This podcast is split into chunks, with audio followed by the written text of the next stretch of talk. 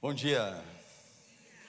Eu vou tomar liberdade de usar um pouquinho da minha palavra aqui, uns 30 segundos, para fazer uma menção de algo que aconteceu ontem. É, vocês sabem que a vida do pastor nem sempre é um mar de rosas. Mas, por outro lado, poder ficar infiltrado numa conferência de mulheres é muito legal. E eu participei ontem dessa conferência de mulheres com muita alegria, e eu tive ah, o meu coração renovado a minha experiência com Deus renovada. E eu quero dizer para vocês que este é um evento extremamente importante, porque quando você mexe com a mulher, você está mexendo literalmente com toda a igreja. Porque ah, mulheres com teologia boa, teologia forte, podem fazer do seu lar um lar também forte é, e firme em todas as situações.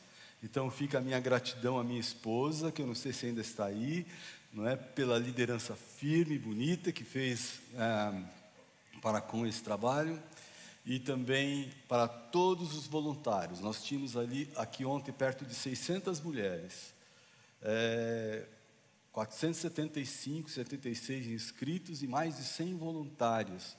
E nós estamos muito agradecidos também por uns outros homens infiltrados que estavam aqui que nos ajudaram bastante. Toda a honra e toda a glória a Deus. Eu quero é, saudar com uma salva de palmas, né, todo esse trabalho que foi feito. Né? Deixo aqui também o meu incentivo para você não perder, porque o ouro dessa conferência é o trabalho voluntário, é a organização, mais do que isso, é o conteúdo, né? conteúdo de primeira qualidade. Né? Então, você, mulher, da próxima vez, não fique de fora. Muito bem. Dito isso, é, eu quero falar sobre o nosso texto. É, nosso texto de hoje fala de uma situação não, não, que não é incomum para muitos de nós. Né? É, quando você está diante de uma situação, quando é, há uma tempestade. Esses dias mesmo eu estava andando de carro na Marginal Pinheiros e de repente começou uma chuva de granizo. E eu então fiquei, aquelas pedras enormes batendo em cima do carro, e eu falei: o que, que eu faço? E aí eu entrei numa rua, mas não tinha nenhum lugar onde eu pudesse me proteger, eu simplesmente parei o carro e fiquei deixando bater aquelas, aquelas pedras né, até o tempo passar. Quando você enfrenta uma tempestade, você busca abrigo em qualquer lugar que lhe possa dar segurança, não é verdade? É, pois é exatamente isso. Nossa série em toda casa, estamos falando disso já há meses, dentro do livro de Atos, está chegando ao fim. E o livro de Atos passou como uma grande aventura. Você, eu, aliás, eu incentivo você a ler o livro de Atos mais uma vez, de uma tacada. Porque quando você lê aquele livro de Atos numa tacada, você fica impressionado com a obra de Deus, com a obra do Espírito Santo, com os atos dos apóstolos tomados pelo Espírito, sendo levados na solidificação da igreja. E assim a nossa série em toda a casa está chegando ao fim. O livro de Atos passou então. Hoje estamos num momento muito importante da narração, ali no final, no final de Atos. É o momento quando Paulo e seus companheiros, Lucas e Aristarco, Aliás, agora há pouco, um pouquinho antes do culto, alguém me disse: Olha, eu nunca tinha ouvido falar, nunca tinha lido o nome Aristarco, mas ele está ali, né? era companheiro de Paulo de viagem, Lucas e Aristarco. Eles fazem então, é, o momento é quando eles fazem da ilha de Malta sua casa provisória. Eu vou mostrar a ilha de Malta daqui a pouco é, no, no mapa. Eles fazem da é, ilha de Malta o seu escape. Depois de uma tempestade e de um naufrágio, Deus lhe deu, Deus deu a eles uma casa provisória para que o seu plano de amor e cuidado fosse executado.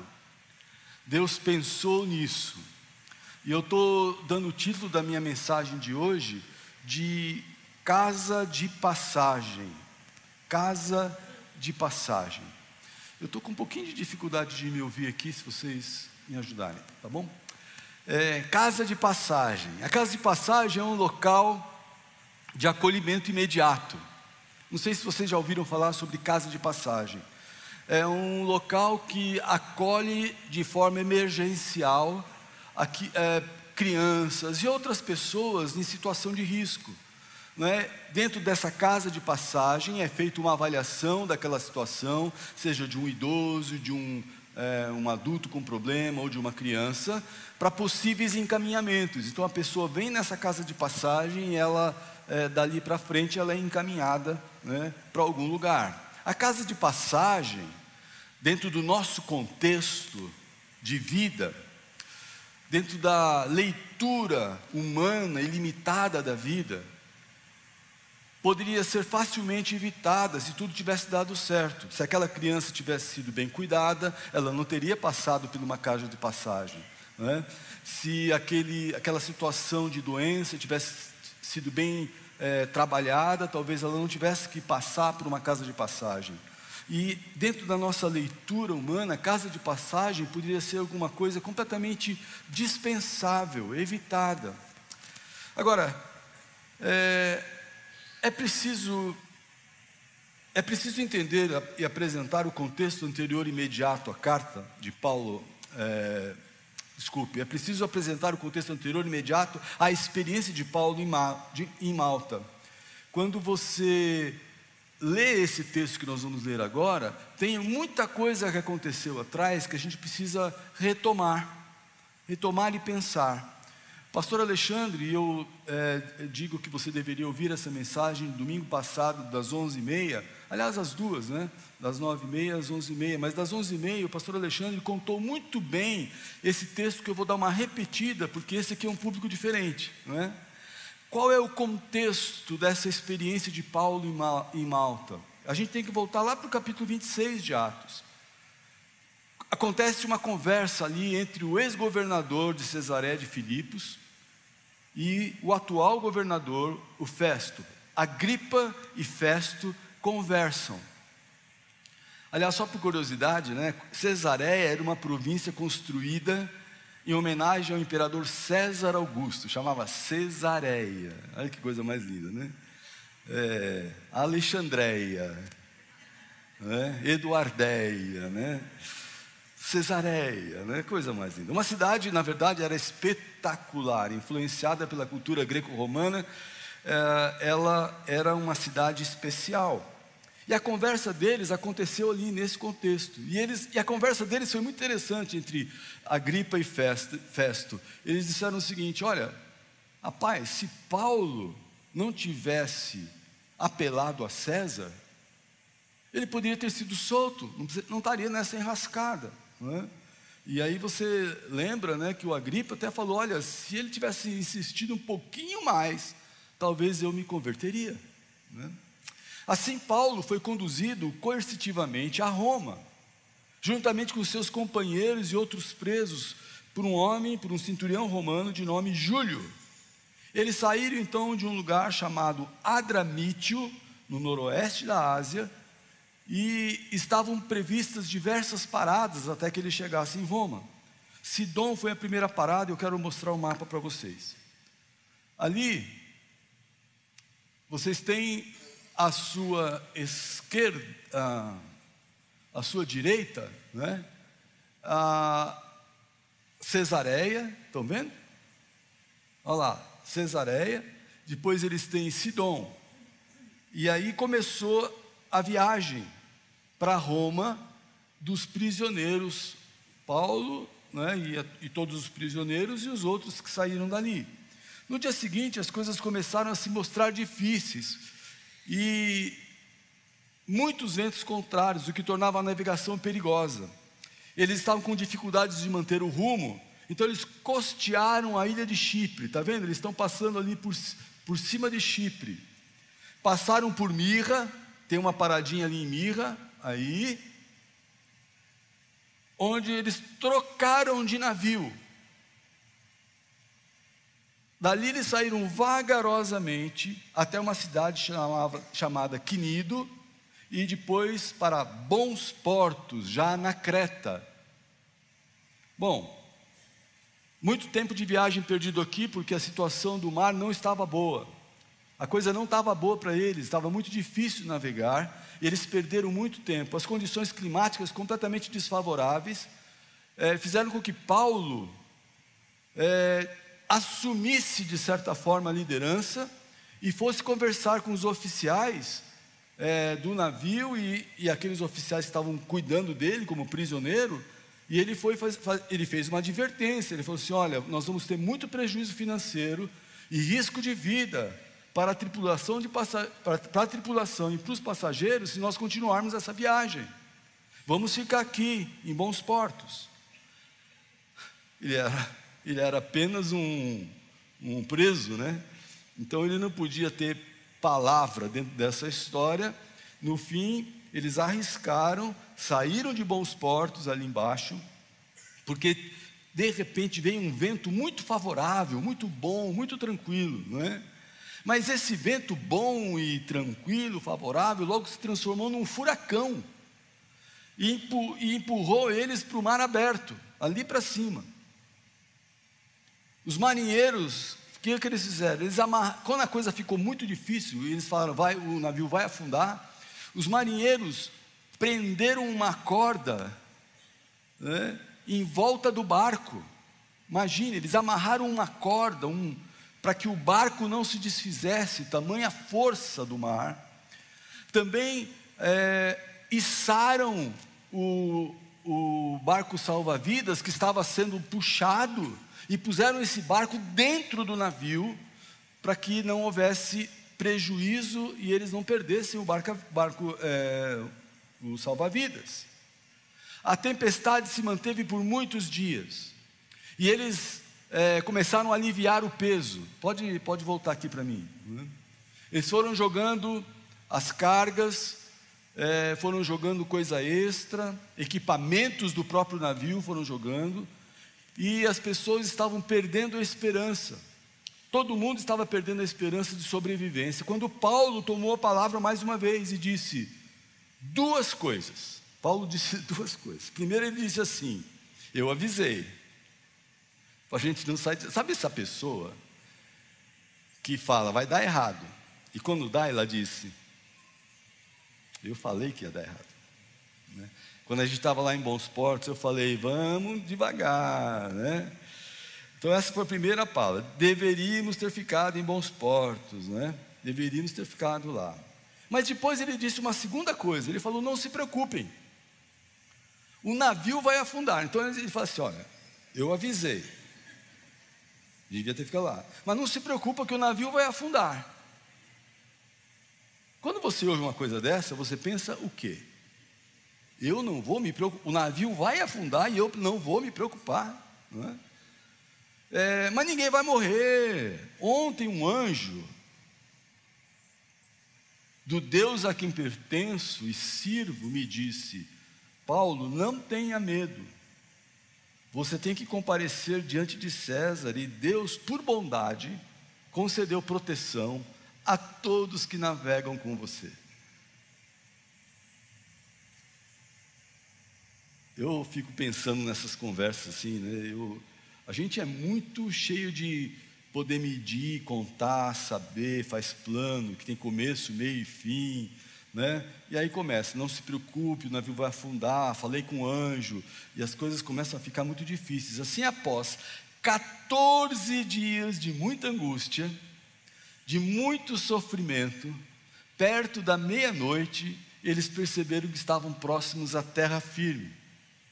Houve uma tentativa frustrada de complô impedida por Saulo, porque eles estavam querendo então é, matar os, os, os, os, presos, né, para resolver, né, já se livrar deles ali também, não é? E também eles queriam pegar o barco e fugir, né, fugir com o, a, o barco salva-vidas, mas aí a coisa não rolou, é, teve, foi tudo frustrado, é? e a noite foi muito difícil. E quando amanheceu, Paulo encorajou os 276 passageiros. E, gente, tinha 276 pessoas nesse barco, não era um, um, um barquinho de pesca. 276 passageiros. E Paulo falou assim: Olha, vocês devem se, se alimentar, pois vocês vão ter que ter, precisar de força para nadar. E aí, em seguida, o navio começou a afundar. O fato é que nadando ou agarrando em destroços de madeiras, todos os 276 chegaram na ilha. Nenhum se perdeu. E aí começa o meu texto de hoje. Uma vez a salvo em terra, descobrimos que estávamos na ilha de Malta. O povo de lá nos tratou com muita bondade por ser um dia frio e chuvoso. Desculpe, por ser um dia frio e chuvoso, fizeram uma fogueira na praia para nos receber. Enquanto Paulo juntava um monte de gravetos e colocava esses gravetos no fogo, uma cobra venenosa que fugia do calor mordeu a sua mão. Quando os habitantes da ilha viram a cobra pendurada na, sua, na mão de Paulo, disseram uns aos outros: Sem dúvida, ele é um assassino. Embora tenha escapado do mar, a justiça não lhe permitiu viver. Mas Paulo sacudiu a cobra no fogo e não sofreu nenhum mal. O povo esperava que ele inchasse ou caísse morto de repente. No entanto, depois de esperarem muito tempo e verem que nada havia acontecido, mudaram de ideia e começaram a dizer que ele era um Deus. Perto da praia havia uma propriedade pertencente a Público, a principal autoridade da ilha, o governador. Por três dias ele nos hospedou e nos tratou com bondade. Aconteceu que o pai de Públio estava doente, com febre e desinteria. Paulo entrou, orou por ele e, impondo as mãos sobre a sua cabeça, o curou. Então os demais enfermos da ilha vieram e foram curados. Como resultado, fomos cobertos de presentes e honras, e chegada a hora de partirmos, o povo nos forneceu todos os suprimentos necessários à viagem. Três meses depois do naufrágio, então, embarcamos em outro navio que havia passado o inverno na ilha. Era um navio alexandrino que tinha da parte da frente a figura dos deuses gêmeos. Apontamos, aportamos em é, Siracusa, onde ficamos três dias. Dali navegamos até Régio. Um dia depois, um vento sul começou a soprar, de modo que no dia seguinte prosseguimos até Poteoli. Acho que dá para mostrar o mapa de novo? Aí, aí eles já estão lá em cima. Peguei vocês, né? Ó, tá vendo? Eles já passaram toda a ilha de Malta está aqui embaixo, bem aqui à esquerda, a sua esquerda, né? E, e em seguida eles subiram e foram já chegando ali na Itália. Ali encontramos alguns irmãos que nos convidaram a passar uma semana com eles, depois fomos para Roma. Os irmãos em Roma souberam que estávamos chegando e vieram ao nosso encontro no fórum da Via Ápia. Outros se juntaram a nós em três vendas. Ao vê-los, Paulo se animou e agradeceu a Deus. Quando chegamos a Roma, Paulo recebeu permissão de ter sua própria moradia sob a guarda de um soldado. Atos 28, 1 a 16. Um, eu acho que eu já contei isso aqui, eu, mas eu, eu nem eu lembrava direito se eu tinha contado ou não, talvez você nem lembre também. Então, tem um cântico que eu é, que a gente canta até hoje, que eu não gostava de jeito nenhum. É assim, é, no controle tu estás. Você sabe qual é esse aqui? Qual é o cântico? É és o meu pastor e nada faltará. Né? Eu não gosto da parte da, eu não gostava da parte da do coro, porque o coro dizia assim: no controle tu estás. Mas ele não diz uma vez, ele diz cem vezes. No controle tu estás, no controle tu estás, no controle tu estás. E quando você pensa que ele vai mudar, ele fala no controle tu estás. E ele repete mais três vezes: no controle tu estás. E você vai no controle tu estás, no controle tu estás. Chega lá, você já está, né? Eu sei que Deus está no controle. Mas passado um tempo, eu pensei: sabe por que, que repete tanto? Porque nós temos muita dificuldade de, de acreditar, de crer que realmente Deus esteja no controle de todas as coisas. Porque nós sempre pensamos na vida, a vida da gente, ela, você faz uma lista, ó, isso aqui são coisas muito boas, isso aqui são coisas mais ou menos, isso aqui são coisas ruins. E você pauta a sua vida para dizer que está tudo bem, quando a sua lista de coisas boas está acontecendo. Não é? Então, o que, que você diz? Não, foi tudo bem a minha viagem. Porque você pautou a sua viagem em cima dessa, dessa lista. Olha, meu, o pneu não furou, tive dinheiro para pagar a gasolina, não tive nenhum problema de acidente. Então eu fui, eu estou pautando a minha lista de coisas boas que acabam me, me dizendo então que as coisas andaram bem. Então quando a gente fala de controle, a gente pensa o controle está muito relacionado, Deus está no controle só quando estas coisas da minha lista acontecem. Mas quando estas coisas da minha lista acontecem, eu tenho muita dificuldade de entender o que está acontecendo. Tempestades. As tempestades estão aí. Meu querido irmão, elas vêm e vão embora. Ser cristão não é garantia de livramento das tempestades. Eu vou repetir. Ser cristão não é garantia de livramento de tempestades. Encare a realidade. O Paulo servo de Deus, apóstolo do Altíssimo, sofreu e sofreu bastante em várias tempestades, além desta que foi literal. E não, não sei quantas vezes teremos que repetir isso. Igual o cântico. Igual o cântico. Você vai passar por tempestades. Você vai passar, não é talvez, não, você vai passar por tempestades. Você vai passar por tempestades, encare a realidade. Tempestades fazem parte deste pacote. E a repetição é necessária para que, o, para que o conceito seja apropriado pela alma.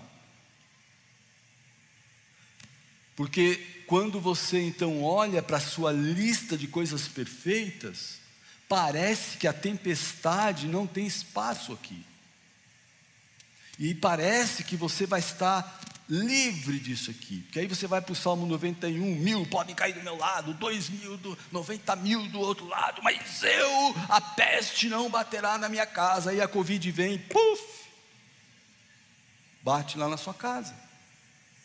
E aí um ente querido morre. Aí você fica, na lista aqui procurando onde que está isso, não está lá. Porque a lista não é essa, a lista é tudo isso que você tem. São as três listas juntas.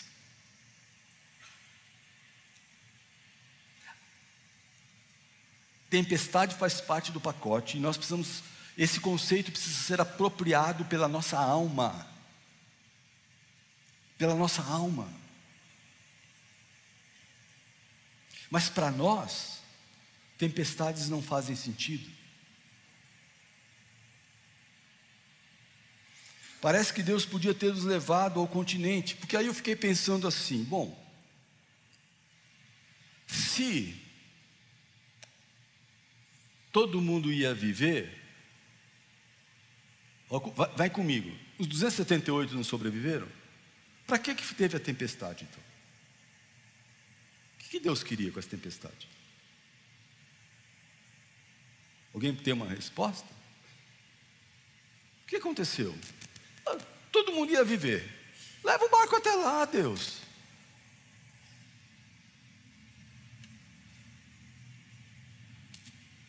Parece que Deus podia ter nos levado até o continente de forma tranquila e pacífica. Mas ele fez uma parada estratégica, cinematográfica, em Malta, como vocês viram. Depois de terem feito tudo aquilo. Deus providenciou uma casa de passagem para eles. Foi uma casa de passagem. Eles pararam ali, estrategicamente falando, para ver o que ia acontecer e por que, que Deus queria que eles parassem. A bondade e o cuidado de Deus os levou primeiro a Malta. Eu quero dizer para você que se não fosse a tempestade, eles não teriam ido a Malta primeiro. Se não fosse a tempestade, eles talvez pudessem até passar por Malta. Mas eles chegariam ali como um navio de turistas e, e cheio de gente que estava viajando e presos. Que atenção receberiam dos habitantes da ilha? Nenhuma. Mais um navio que está parando aqui. Mas a experiência que eles tiveram foi digna de um filme. Deus tinha um propósito. Agora, Deus tinha um propósito, mas quando, como é que você entende isso? Enquanto você passa pela tempestade, enquanto você está ali com frio, com fome, com medo, com enjoo, durante 15 dias, foi o tempo que eles ficaram ali à deriva. Como ficar concentrado na bondade de Deus enquanto está doendo, enquanto dói muito, enquanto você está sofrendo? Porque uma coisa é eu chegar aqui para dizer assim, ó, daqui 15 dias a coisa passa, está aí sentado no banco, mas quando você está lá no hospital, sofrendo, passando pelo, pelo problema, como ficar concentrado na bondade de Deus enquanto está difícil do, e está doendo? Gente, aí nós tivemos um naufrágio. Eles não só passaram pela tempestade, como experimentaram o naufrágio. Diferente das tempestades, naufrágio é o fundo do poço. Porque a gente muitas vezes passa pela tempestade na vida mas a gente não naufraga. Mas aqui houve naufrágio. Naufrágio é o fundo do poço, naufrágio é o fracasso. Naufrágio é uma decepção concebida. Naufrágio é aquilo que a gente não sabe explicar. Naufrágio é a derrota. É o colapso financeiro que você espera, que você passa. Porque uma coisa é você passar uma tempestade financeira, outra coisa é você sofrer um naufrágio. Quando você vai para o fundo do poço e quebra a cara. É o colapso financeiro, é o colapso familiar que você nunca planejou, e de repente você se vê naufragado. Um náufrago que você não sabe aonde pegar. Buscando as madeiras para se agarrar, para não afundar naufrágio, colapso financeiro, colapso familiar, colapso emocional, quando você vive dentro de problemas emocionais que fogem completamente do seu controle.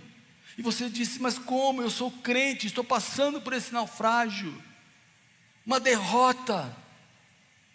Colapso físico, quando você fica doente de verdade, você afunda ali, e você diz: Nossa, mas eu sou um crente em Cristo, e por que estou passando por isso? Paulo, servo de Deus, apóstolo de Cristo, sofreu um naufrágio. Tente imaginar o que é estar no naufrágio. Eu sempre fico pensando no Titanic. Você naquele, naquela água fria, Jack, né? Fundando, né? gritos, pavor, esse é o vale da sombra da morte. Eu tenho, falo, Deus, morrer de qualquer jeito, menos queimado e afogado.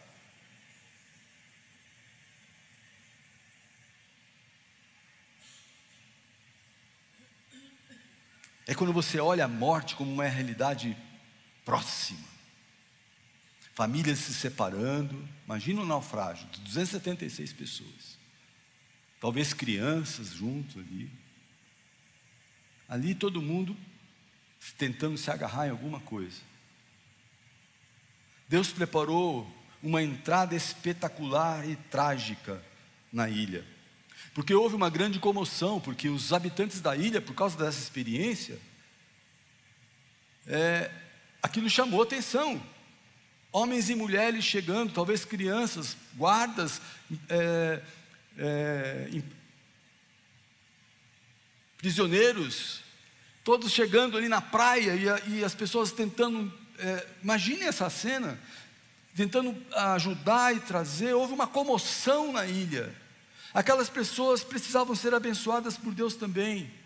E Deus levou todas aquelas pessoas e levou Paulo junto para trazer bênção para aquela ilha e fez des, dessa forma. Todos se salvaram e os nativos receberam os náufragos com bondade. São recebidos bondosamente, filantropo, diz lá. Essa palavra usada com uma bondade carinhosa e especial. Não era qualquer bondade, eles sentiram eles tiveram empatia com as pessoas que estavam vindo ali, os náufragos que estavam sobrevivendo, e, e quando se fez a contagem, ninguém tinha morrido. Deus cuida dos seus, emprestando a sua bondade aos nativos da ilha. Você sabe que ninguém é bom. Você não é bom, eu não sou bom. Qualquer manifestação de bondade da nossa parte é emprestada de Deus é manifestação de Deus, é ação de Deus. Não há ninguém bom, diz a palavra de Deus. Nenhum, nenhum só, nenhum sequer. E se você manifesta bondade na sua vida, é porque Deus deu essa bondade para você, Deus emprestou essa bondade para você, e Deus empresta essa bondade àquelas pessoas que estavam ali na ilha, para manifestar o seu carinho àquelas pessoas que estavam sendo é, salvas. Aí tem a história da cobra. O frio exige uma fogueira. Mas já não estava bom? Tempestade, naufrágio e frio? Ainda não. Paulo foi pegar alguns gravetos para alimentar a fogueira e uma cobra venenosa, uma víbora, se prendeu à sua mão. E ele sacudiu a cobra na fogueira. E a pergunta, Deus, mas para que isso? Para que isso?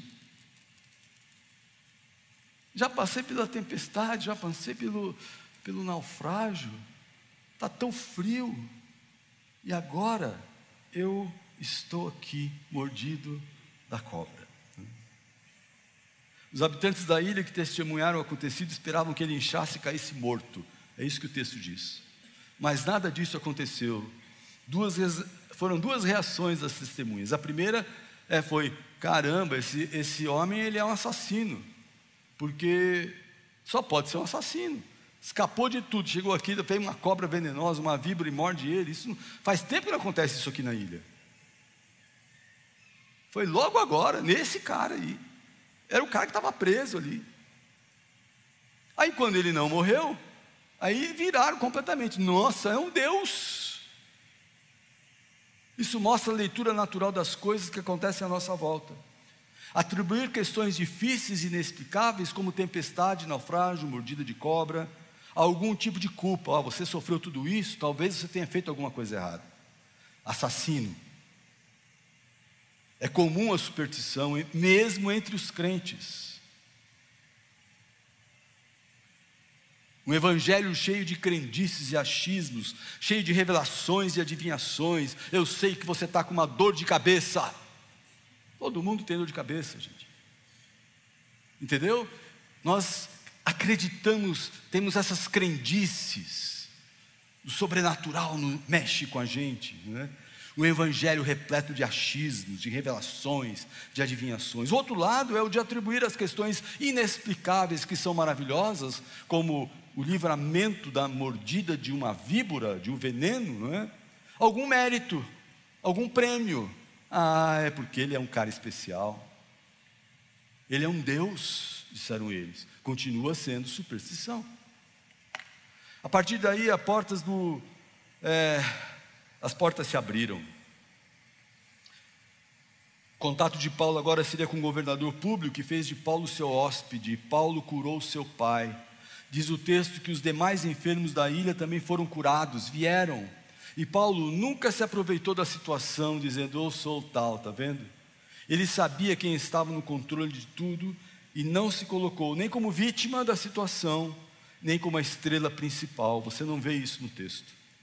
A vida continua, apesar de terem todas as suas necessidades supridas pelo povo da ilha, e a importância de Paulo no contexto que ele teve ali. Paulo e seus companheiros saíram da ilha na direção de Roma, três meses depois, assim como chegaram, presos.